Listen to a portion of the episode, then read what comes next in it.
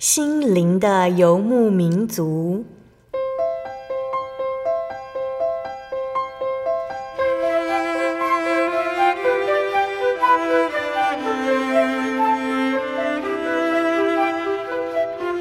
在这个谁都不管谁的后现代社会里，每个人的心灵都是游牧民族。成长的过程就是寻找的过程。每一颗漂泊的心灵，其实都在寻找生命的绿洲。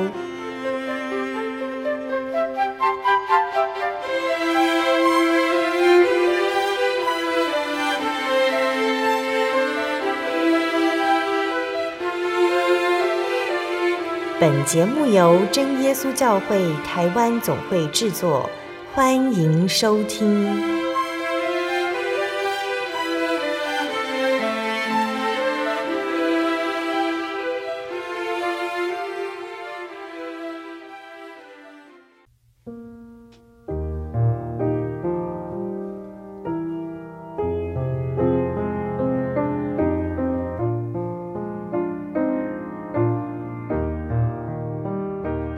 所在空中的听众朋友们，大家平安，欢迎收听今天的心灵的游牧民族，我是贝贝。大家这个星期过得愉快吗？在节目开始之前呢，贝贝想和听众朋友们分享一句圣经经节哦，那是记载在圣经的马可福音八章三十四节：若有人要跟从我，就当舍己，背起他的十字架。来跟从我，亲爱的听众朋友们，跟从指挥官这是一个很好玩的游戏哦。尤其当指挥官很大胆、很有创意，会带领我们上上下下、左左右右的穿梭，挑战危险的地方，感觉就很刺激。跟从我们的生命指挥官耶稣，也是一趟美好的生命冒险哦。完全不晓得他会将我们带到哪里去。我们曾经经历过什么样的冒险呢？例如，我们可能是医生哦，有了创新的发现，拯救了许多人的生命。我们可能是民意代表、政治人物，可以做出重大决定，帮助民众。女性呢，有可能成为母亲；男性成为父亲。为人父母是世界上最重要也最难的工作。神有可能带领我们成为传福音的工人，到各个地方去传福音。在我们成为神希望我们成为的人之前，我们必须经历过许多的挑战。我们可能得念很多很多的书，才能够成为医生，而且必须面对许多的疾病、受伤的人，还有病人。那真的很不容易哦。那即使只是单纯的父母的身份，这个身份呢，也需要为了孩子来面对许多困难的选择。那在今天的经节中呢，说到背起十字架，就意味着要接受挑战。当我们跟从神经历难关，神会用患难教导我们，并且因为我们跟从他而得到祝福。所以，愿我们都能够这样子向耶稣祷告：亲爱的主，当你带领我，我就跟从；就算面对挑战，也不害怕。请向我显示你的道路，请让我有顺服的心。阿门。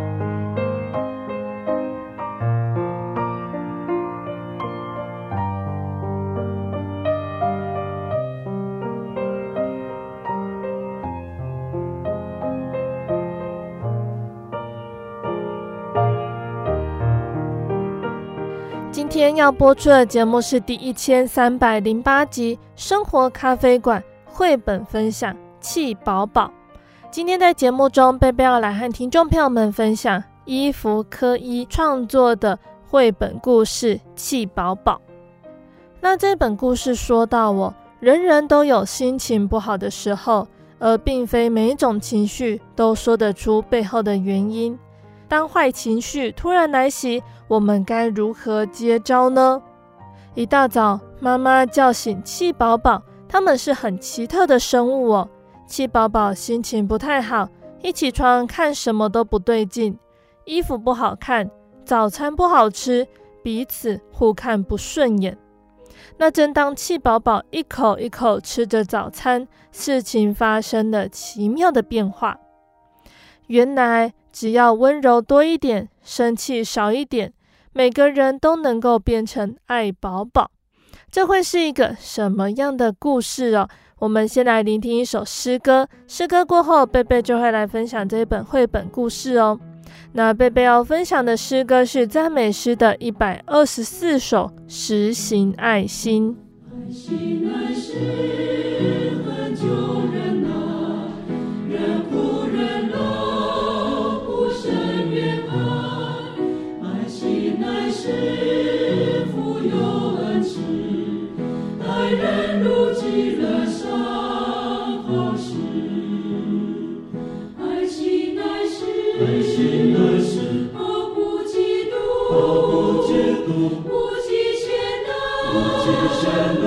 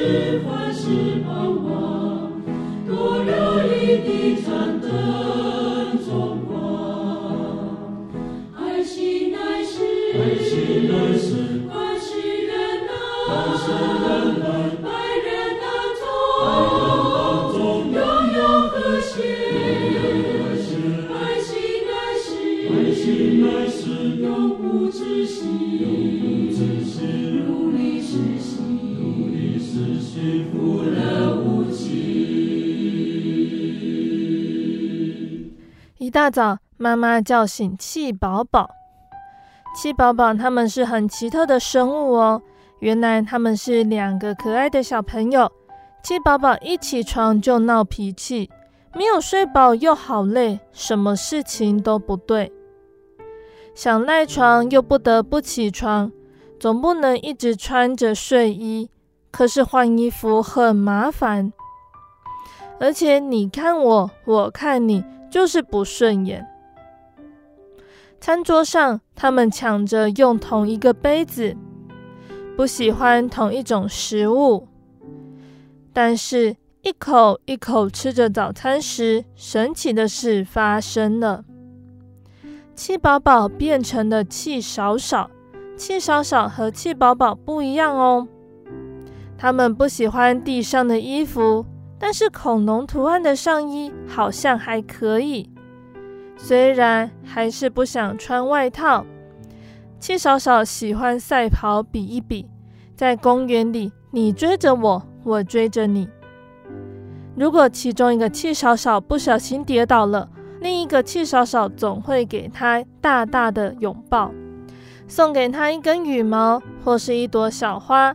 就在这个时候，神奇的事发生了，气少少变成了爱小宝。爱小宝和气少少很不一样哦，他们喜欢玩闹嬉笑，还是常常你追我跑，也会送彼此花朵和树枝，加上爱的抱抱。就在这个时候，美好的事发生了，爱小宝变成了爱宝宝。爱宝宝和爱小宝可不一样哦。在家里，他们忙东忙西，玩来玩去。现在每件事都好有趣，玩什么都好开心。尤其是当我们同在一起，煮晚餐、忙工作，家里又吵又乱的时候，换妈妈变成了气宝宝。她觉得好累，心情很烦躁。好想发脾气，总之什么事都不对劲。就在这个时候呢，爱宝宝知道该怎么做了。他们送给妈妈一幅画，一朵纸做的花，抱着妈妈撒娇，妈妈就不会气宝宝了。洗洗澡，玩泡泡，再给彼此最棒的拥抱，所有的人又变成了爱宝宝。躲进被窝里听故事，一天就要结束了。不管是气宝宝还是爱宝宝，每个人都知道自己得到的爱真多真好。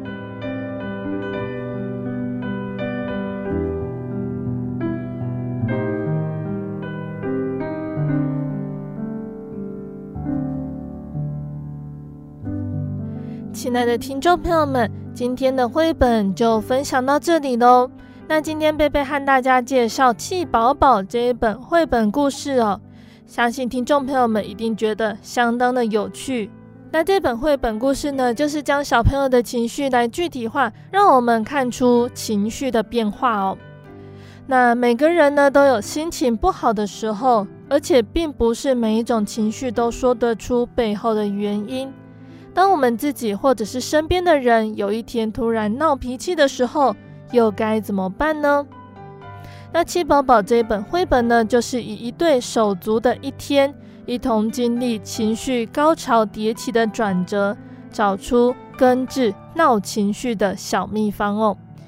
一大早呢，孩子们就变成了气宝宝，他们满脸不情愿的吃饭、换衣服。完成每天的例行公事，随着起床的时间越来越久，活动范围越扩越大。一开始眉头紧皱的孩子们，才渐渐露出灿烂的笑容。而一天到晚忙进忙出，不小心变成气宝宝的妈妈，最后却因为孩子们贴心的举动，走出了坏情绪。那故事里面短短的一天呢，呈现情绪的急剧变化，让我们还有孩子都能够学习和情绪共处。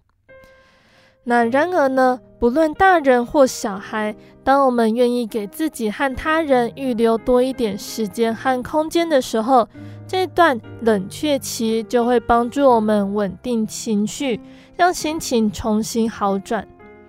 那不仅如此哦。主动付出的爱，还有接纳，不但能抚平突如其来的怒气，也为彼此注入生命活力。因为与他人分享欢笑、拥抱，还有玩乐的时光，这是治疗我们从气宝宝变成爱宝宝最好的秘方。人的情绪千变万化，而当中或大或小的转折，却是促成我们与他人彼此连结。共度美好时光的契机。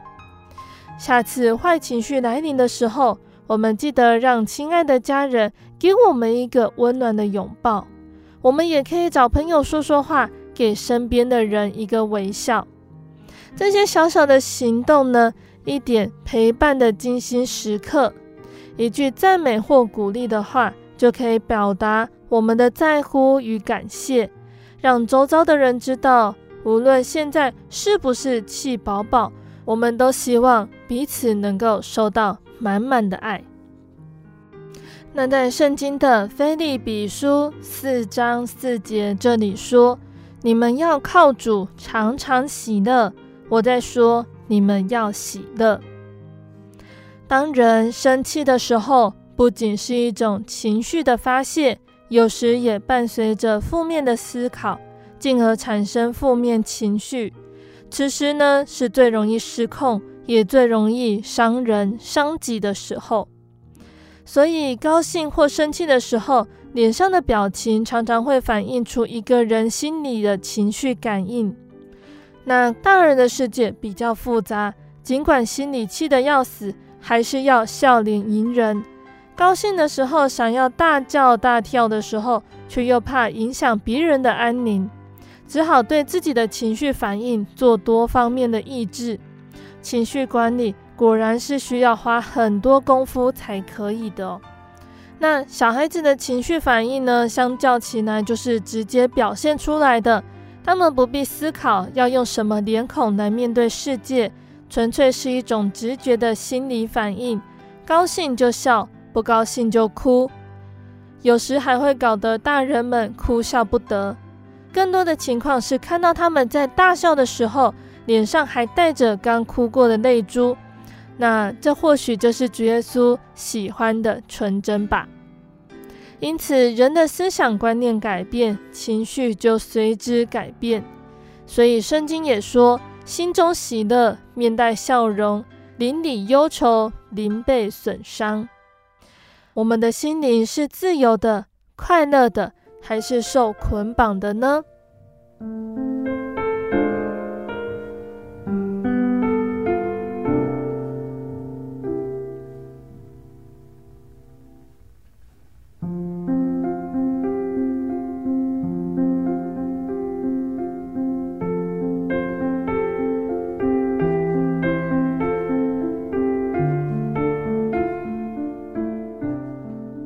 生活中，我们常常不知不觉地忽略了心灵层面的重要性。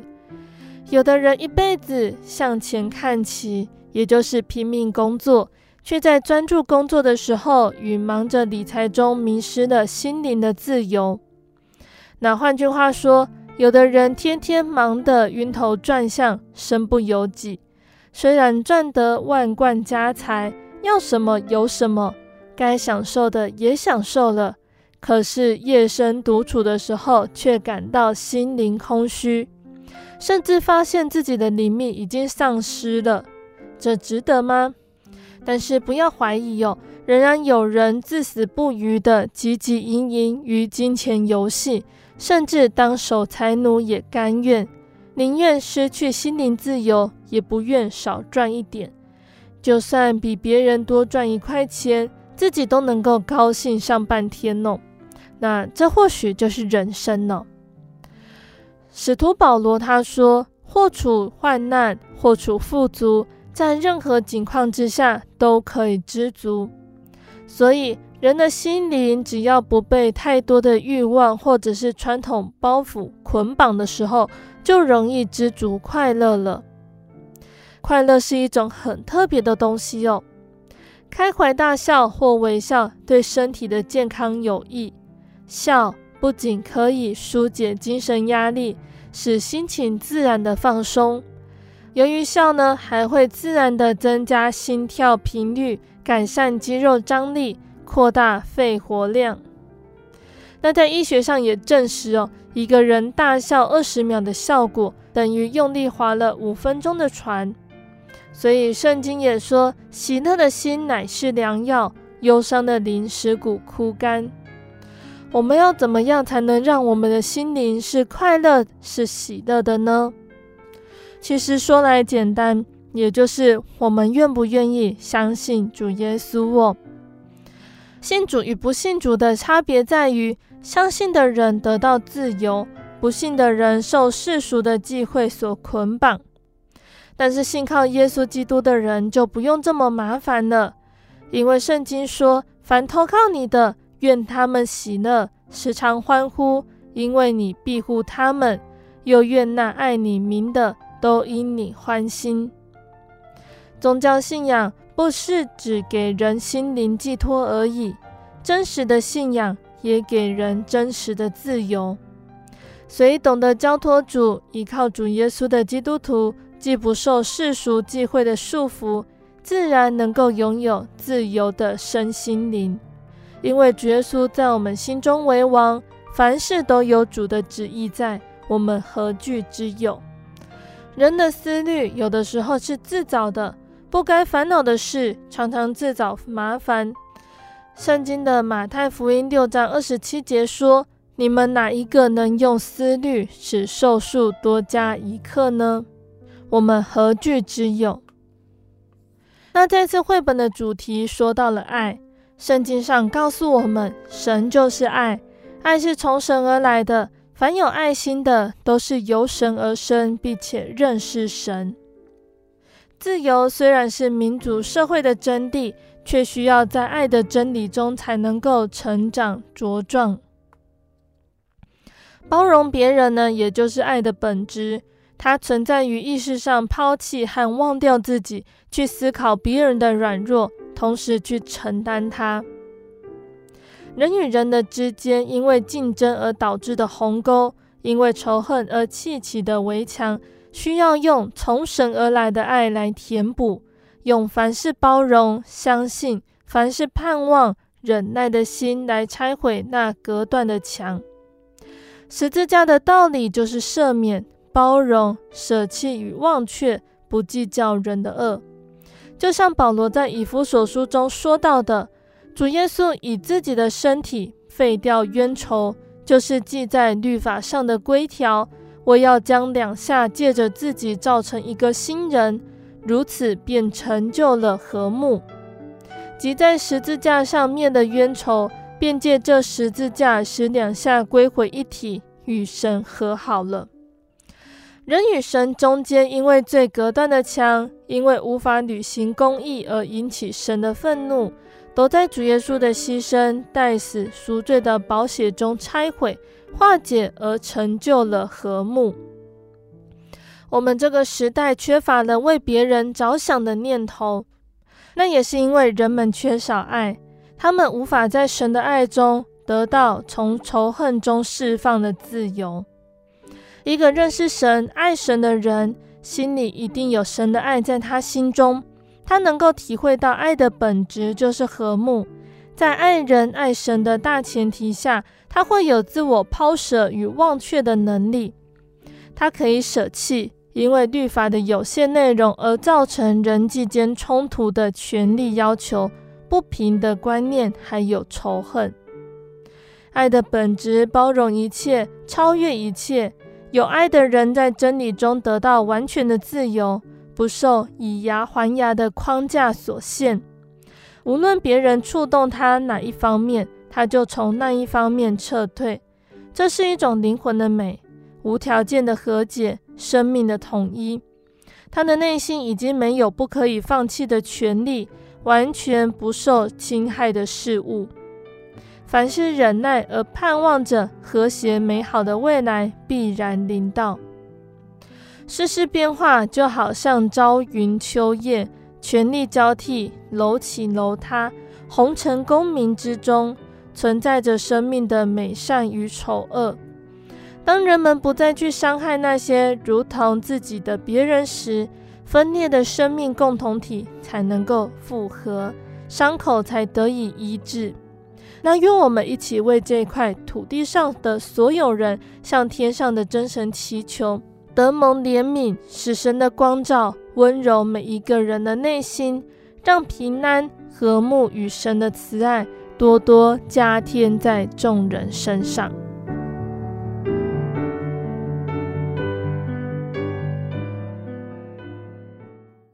我对圣经的道理好有兴趣哦，可是又不知道怎么入门哎。你可以参加圣经函授课程啊！真的啊？那怎么报名？只要写下姓名、电话、地址，寄到台中邮政六十六支二十一号信箱，很快的，你就会收到第一课的课程了。赶快去寄吧。嗯。圣经函授课程能循序渐进地引导您更了解耶稣基督的福音。得到生命的滋润和来自信仰的力量。本课程完全免费，欢迎来信台中邮政六十六之二十一号信箱，请注明参加函授课程。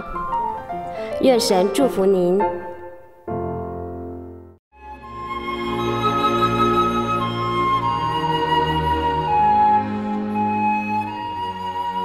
安息日是真神为人设立的，让人能纪念神的救恩，并得着身心灵的休息。在每个星期的最后一天，星期六，我们应当放下一周的劳碌，来到教会聆听福音，在诗歌、祈祷和彼此祝福的聚会里，安顿我们一周的疲惫。假如你想参加安息日聚会，欢迎您在每周六上午十点和下午两点踏进真耶稣教会的会堂，与我们一起共享这生命的饗宴。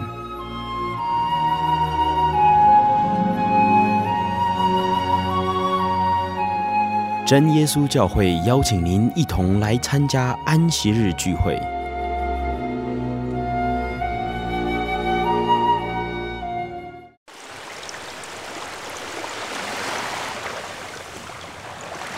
小伟，为什么你们教会的洗礼必须到郊区有河水或是海边的地方呢？哦，因为要在河水或是海边那一种流动的活水受洗，才有赦罪的功效啊！而且这样子才符合圣经的教训和耶稣的示范。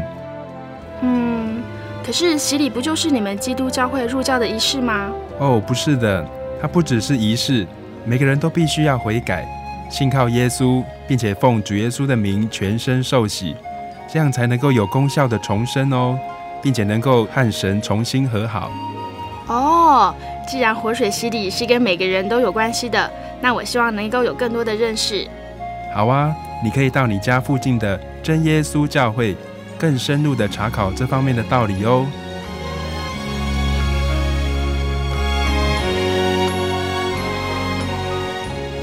真耶稣教会随时都欢迎您。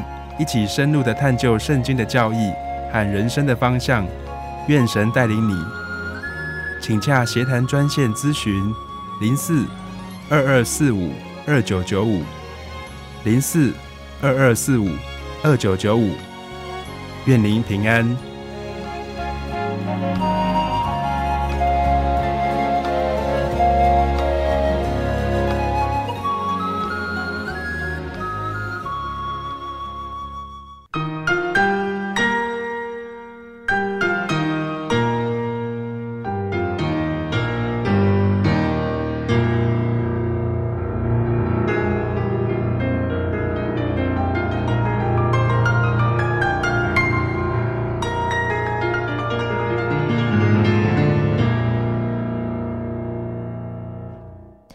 亲爱的听众朋友们，欢迎回到我们的心灵的游牧民族，我是贝贝。今天播出的节目是第一千三百零八集《生活咖啡馆》绘本分享《气宝宝》。节目的上半段，贝贝和听众朋友们分享了一本叫做《气宝宝》的绘本故事。在圣经的彼得前书四章七到八节，这里说：“万物的结局近了，所以你们要谨慎自守。”警醒祷告，最要紧的是彼此切实相爱，因为爱能够遮掩许多的罪。这里说到，爱能够遮掩一切的过错。浪子回头重逢，耶稣为世人牺牲代死，都是因为爱。爱能够遮掩过错，包容接纳。爱是生命中最重要的力量。那愿我们效法耶稣的这份爱。学期彼此相爱。节目的下半段，贝贝还要继续来和大家分享圣经故事，欢迎听众朋友们继续收听节目哦。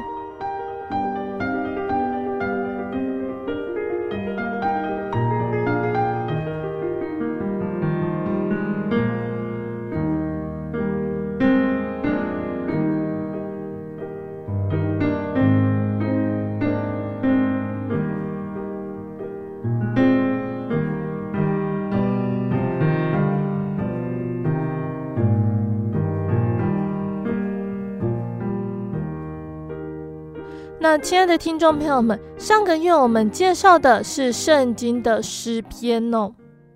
那今天呢，我们一样要来介绍一个经卷呢。我们要来介绍的是箴言。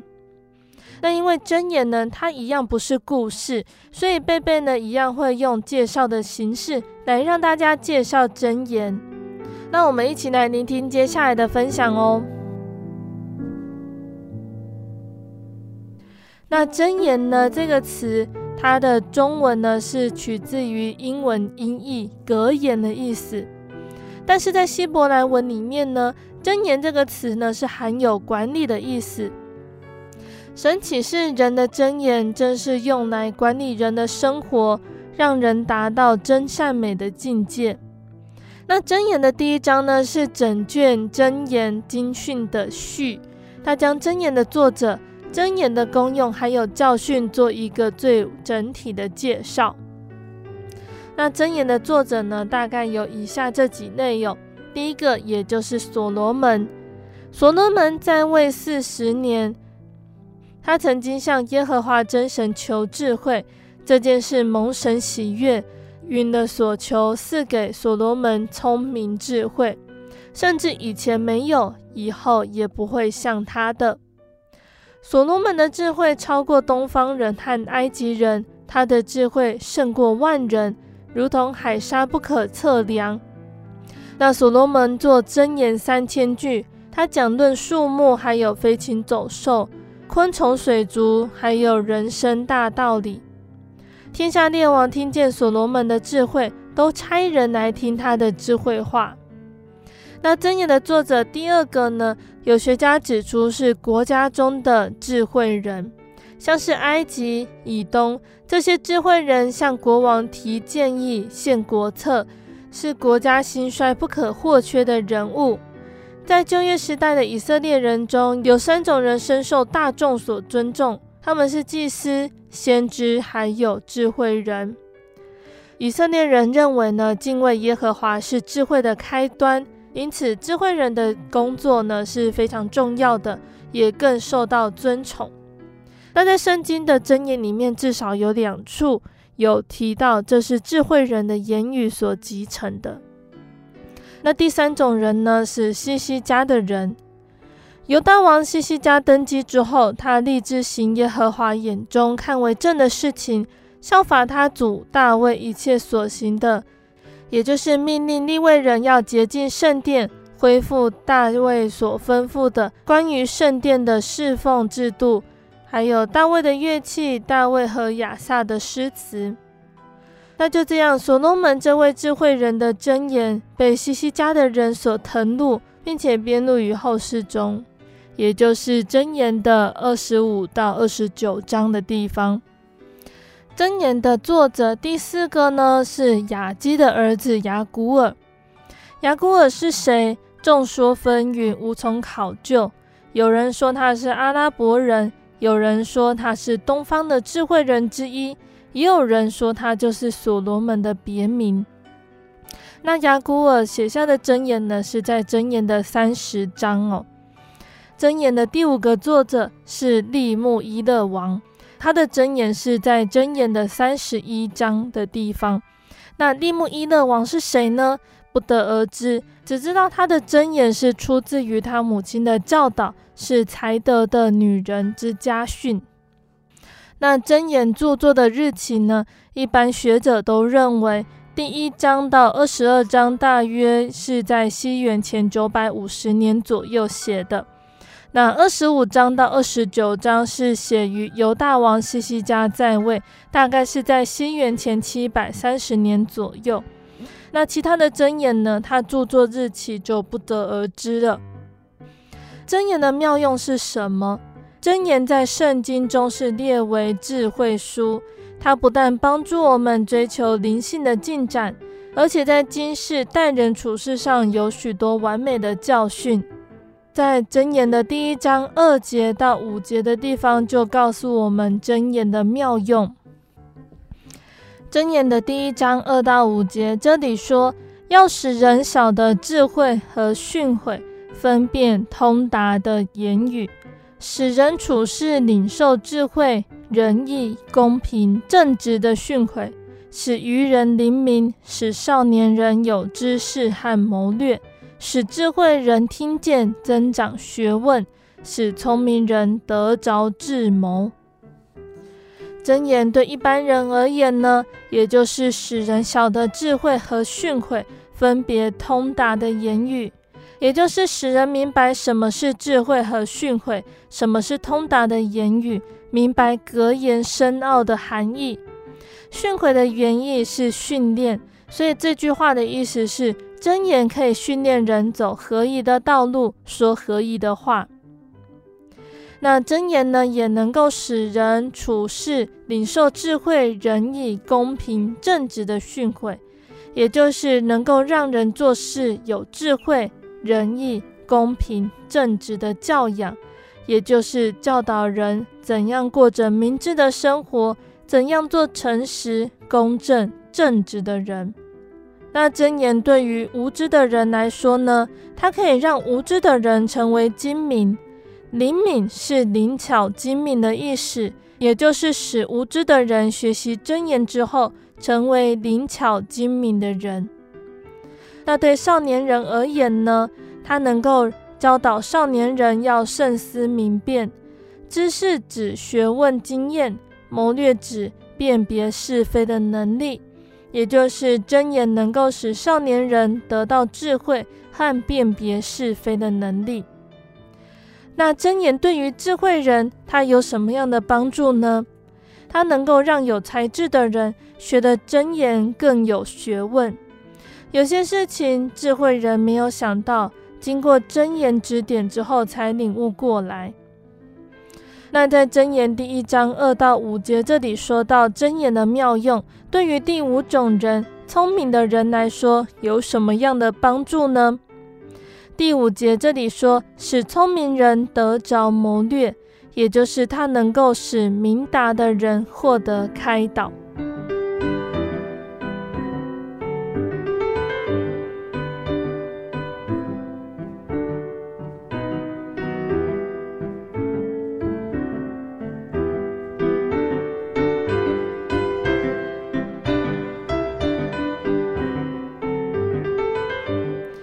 那箴言的体裁是什么呢？箴言是古以色列名言格言的集锦，以最短的词句表达最完全、最佳美的真理。那它的体裁呢，有箴言，也就是像我们现在所谓名言或者是格言之类的文学。再来是比喻，以简单的事物比喻一项教训。那第三个是言辞。也就是简短有力的谜语。第四个是谜语，以暗示的短语，让人思考其中的意义。那箴言对我们来讲，它的教训是什么呢？它的教训有两个大目标，第一个也就是要敬畏耶和华，第二个也就是远离恶人的引诱。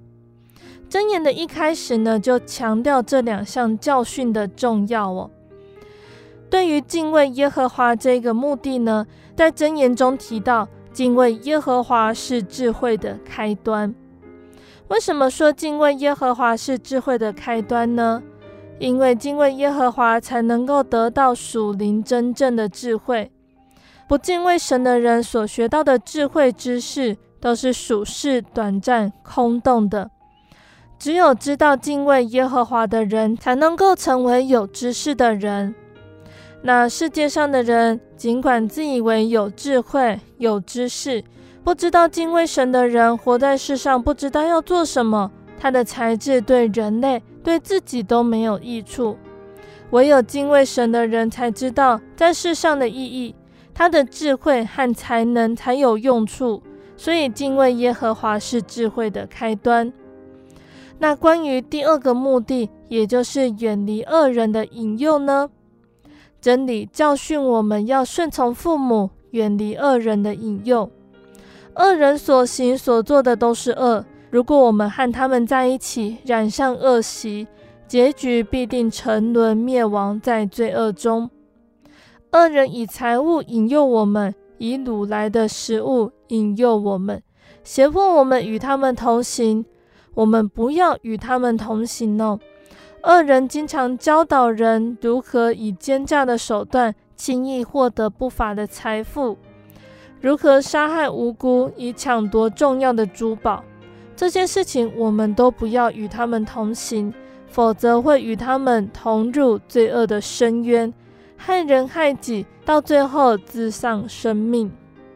所以在箴言的七到二十一节这里一再的提醒我们要远离恶人的引诱。不要贪恋不义的财力。那至于要如何学到远离恶人引诱的这个能力呢？这里教训我们，除了学习圣经的道理，还要听从父亲的训诲，不要离开母亲的法则。那箴言的中心教训呢，也就是在箴言的一章二十节，这里说，智慧人要发出呼叫，指导人行正路。在二十三到三十三节告诉我们，听从神教训的人和不听从神教训的人，结果有很大的差别。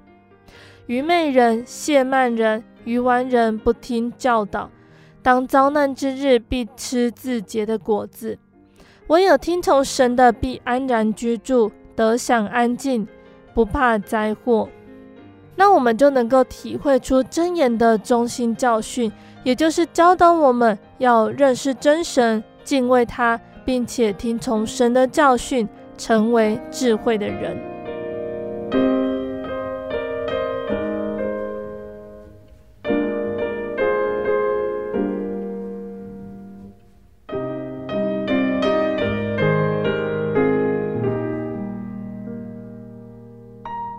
我们了解了箴言这个著作之后呢，贝贝还想和听众朋友们分享一章箴言的内容哦。贝贝要分享的是箴言三十一章一到九节。利木伊勒王的言语是他母亲教训他的箴言：“我的儿啊，我腹中生的儿啊，我许愿得的儿啊，我怎样教训你呢？不要将你的精力给妇女。”也不要有败坏君王的行为。利木一乐啊，君王喝酒，君王喝酒不相宜。王子说浓酒在哪里也不相宜，恐怕喝了就忘记律例，颠倒一切困苦人的是非。可以把浓酒给将亡的人喝，把清酒给苦心的人喝，让他喝了就忘记他的贫穷，不再纪念他的苦楚。你当为哑巴开口，为一切孤独的深渊；你当开口按公义判断，为困苦和穷乏的辨屈。那贝贝想和听众朋友们分享这一段经节呢，它是一段很优美绝伦的文学哦，是一位年轻国王的母亲以充满母爱的口吻对儿子的教导。他告诫君王不可沉迷于女色。因为淫荡的生活会破坏健康的身体，应该要以国事为重。又叮咛不可以喝酒，要保持精明的头脑，秉公行政，做公义的判断。那这一段的训言可以归纳出三个重点哦。第一个，也就是不要沉迷女色。君王的精力应当给予国家和人民，而不是消耗在放纵情欲之中。沉迷女色、虚耗精力是浪费金钱、败坏君王的行为。那神为人设立婚姻，为人解决性的需求，让人过着美满的性生活。人人都应当尊重神所定的婚姻制度，君王也不例外。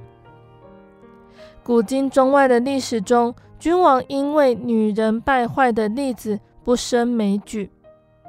那第二个重点是不要流连饮酒，酒的祸害是使人失控，减低工作效率，疏忽自己的职责，甚至斗争闹事。喝多了就忘记律例，颠倒人的是非。那这边还有提到，酒是给将亡的人和苦心的人喝的。将亡的人是指即将被处死的囚犯。苦心的人是指那些心里愁苦的人，这样的人被忧虑的重担压住。给他浓酒喝，可以暂时解愁，忘记他的困苦。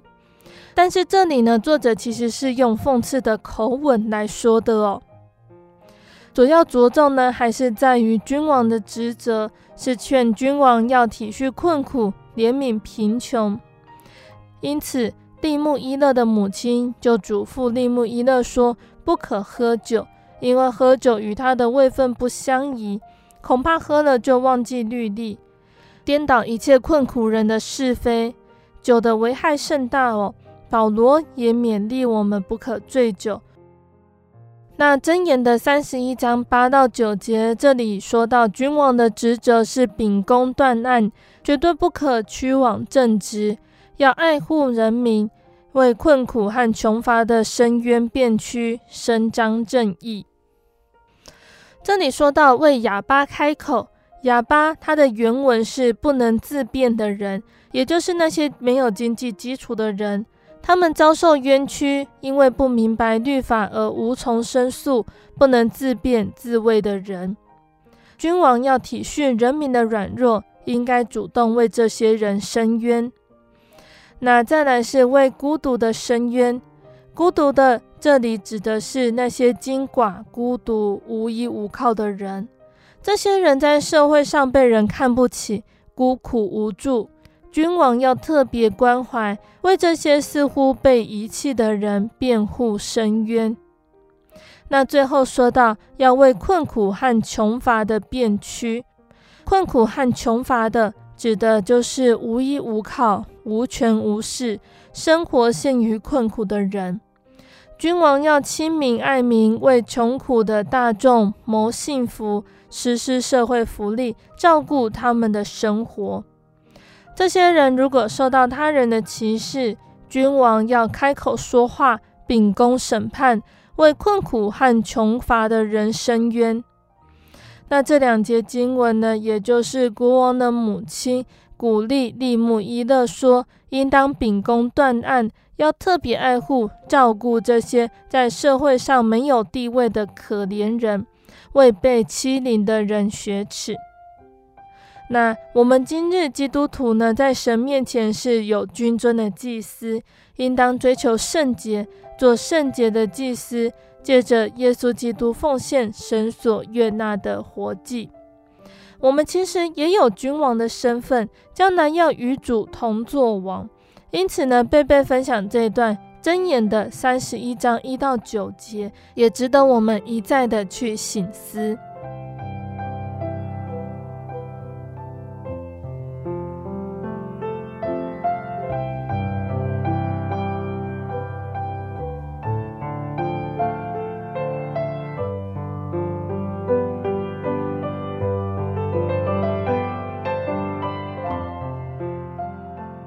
那贝贝还想和听众朋友们分享箴言的三十章七到九节。那这里我们刚有说到，这里是记录了雅古尔他所做的箴言，记录了雅古尔向神的祷告。那贝贝觉得呢，这一段祷告呢也很适合分享给听众朋友们哦。箴言三十章七到九节，我求你两件事，在我未死之先，不要不赐给我。求你使虚假和谎言远离我，使我也不贫穷也不富足，赐给我需用的饮食。恐怕我饱足不认你，说耶和华是谁呢？又恐怕我贫穷就偷窃，以致亵渎我神的名。那这是雅古尔一个很知足的祷告哦，他祈求不贫穷也不富足。只求赐给日用的饮食，因为富足容易使人心高气傲，觉得钱财是靠自己的力量赚取，因而不倚靠神，忘记了神的恩典。那反之，贫穷也会使人陷入不法的偷窃行为，以致羞辱神的名。在这个世界上，我们没有带什么到这个世界上来，也不能带什么去。只要有衣有食，就当知足。所以，我们基督徒的人生目标不是追求短暂的财富，而是追求永恒的天国。在箴言的十一章四节这里说：“发怒的日子，资财无益，唯有公义能救人脱离死亡。当末日神审判的日子，财富无法购买神的喜悦，无法救人脱离永远的死亡。我们属神的人应当效法亚古尔哦，要逃避贪恋钱财的事，追求公义、敬虔、信心、爱心、忍耐与温柔。我们要为真道打那美好的仗，为自己积成美好的根基，预备将来能持定那真正的生命。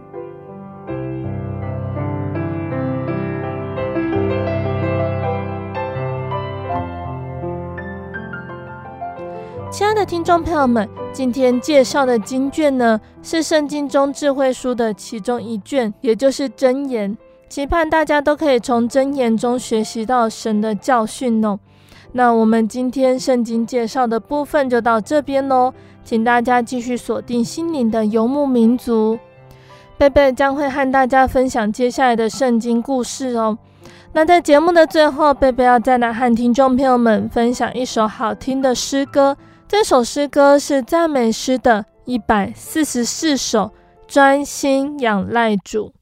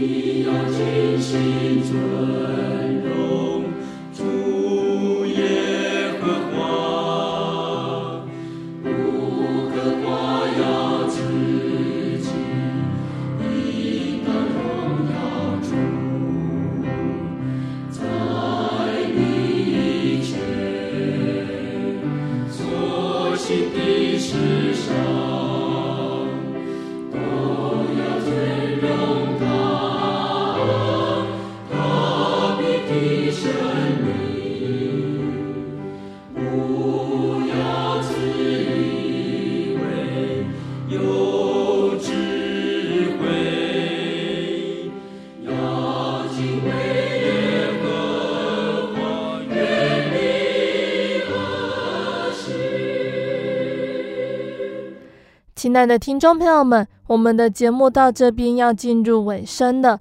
如果喜欢今天的节目，欢迎来信索取节目 CD。如果想要更了解真耶稣教会和圣经道理，欢迎来信索取圣经函授课程。